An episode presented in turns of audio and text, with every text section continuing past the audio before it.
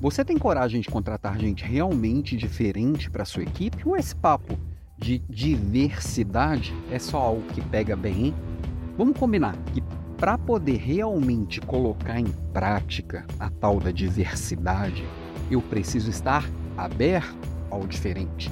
E por que, que o diferente é tão relevante e tão necessário não só para você parecer bem na foto, não. É só para é para você também parecer bem lá nos resultados. No mundo que a gente está vivendo, o mundo é complexo. O mundo é complexo. Tem muitas possibilidades, muito problema para encarar.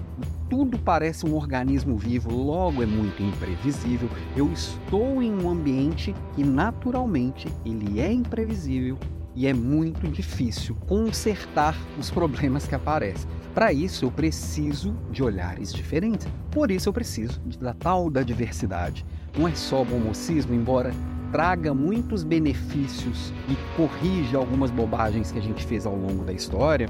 A questão é que a gente precisa resolver os problemas do agora. E para isso eu preciso de coragem, é isso mesmo, coragem. Por que coragem? Porque é sempre mais arriscado eu trazer alguém diferente de quem eu sou diferente de quem já está, diferente de quem eu sei lidar. Quando eu paro e observo que minha equipe já tem pessoas que vão compor um, um time com algumas características, eu preciso ter clareza e eu preciso olhar, às vezes, pedir opinião até de gente de fora, porque muitas vezes eu não tenho esse olhar de enxergar e ter clareza do que que falta, o que que eu não tenho, o que que as pessoas da minha equipe não têm, o que que eu preciso completar no que está faltando. Daí, quando eu chego num processo seletivo e vou conhecer gente diferente, eu já tenho que começar no início do processo seletivo para eu atrair gente diferente. Se eu faço o mesmo anúnciozinho de sempre, coloco lá a mesma descriçãozinha de vaga de sempre,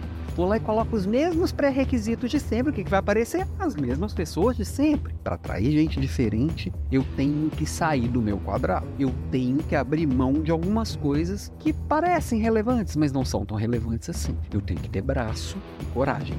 Coragem para lidar com o diferente, mas braço também para poder não fazer aquele primeiro grande filtro que a gente sempre faz. Coloca um monte de pré-requisito, que vai chegar a 700 currículos para uma vaga. Eu não vou conseguir ler 700 currículos. Se você quer alguém diferente, você vai ter que ler. Sinto lhe dizer. E daí, convidar para conversas algumas pessoas que não te chamaram a atenção de cara. Por quê? Aquelas pessoas que você olha no currículo, ou conhece através de um vídeo currículo, ou de uma rede social, sei lá.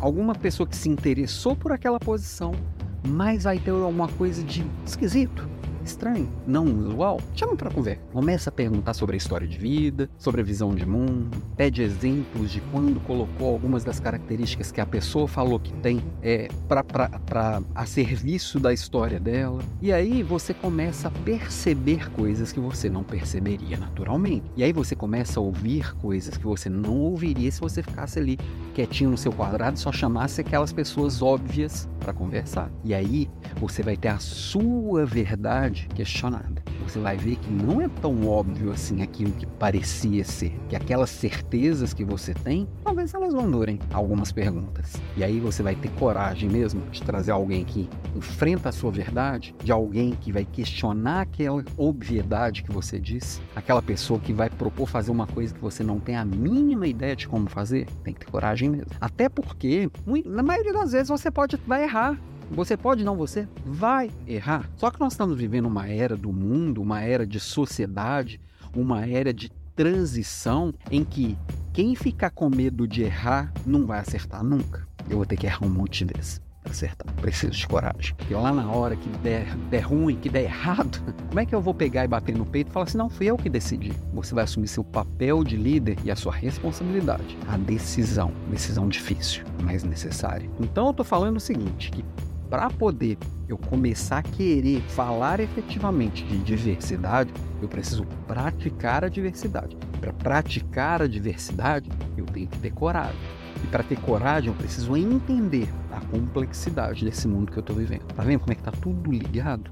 Não é fácil, mas é simples. Quando você começar a praticar e começar a ter coragem de cair e levantar, de apanhar e se fortalecer, de entender que não é para acertar 100% das vezes, mas é que é para acertar no todo e que o todo vale a pena, aí a coisa vai ficando diferente. Parece um olhar muito diferente, né? Inclusive, nessa quarta-feira, Líder Class é sobre Management 3.0, que traz um pouco desse olhar da complexidade de trabalhar em um mundo que parece um organismo vivo. Nós vamos falar bastante disso, de como coloca as pessoas realmente no centro e faz tomada de decisão de forma mais ágil, que erra rápido, aprende rápido e passa para um próximo nível.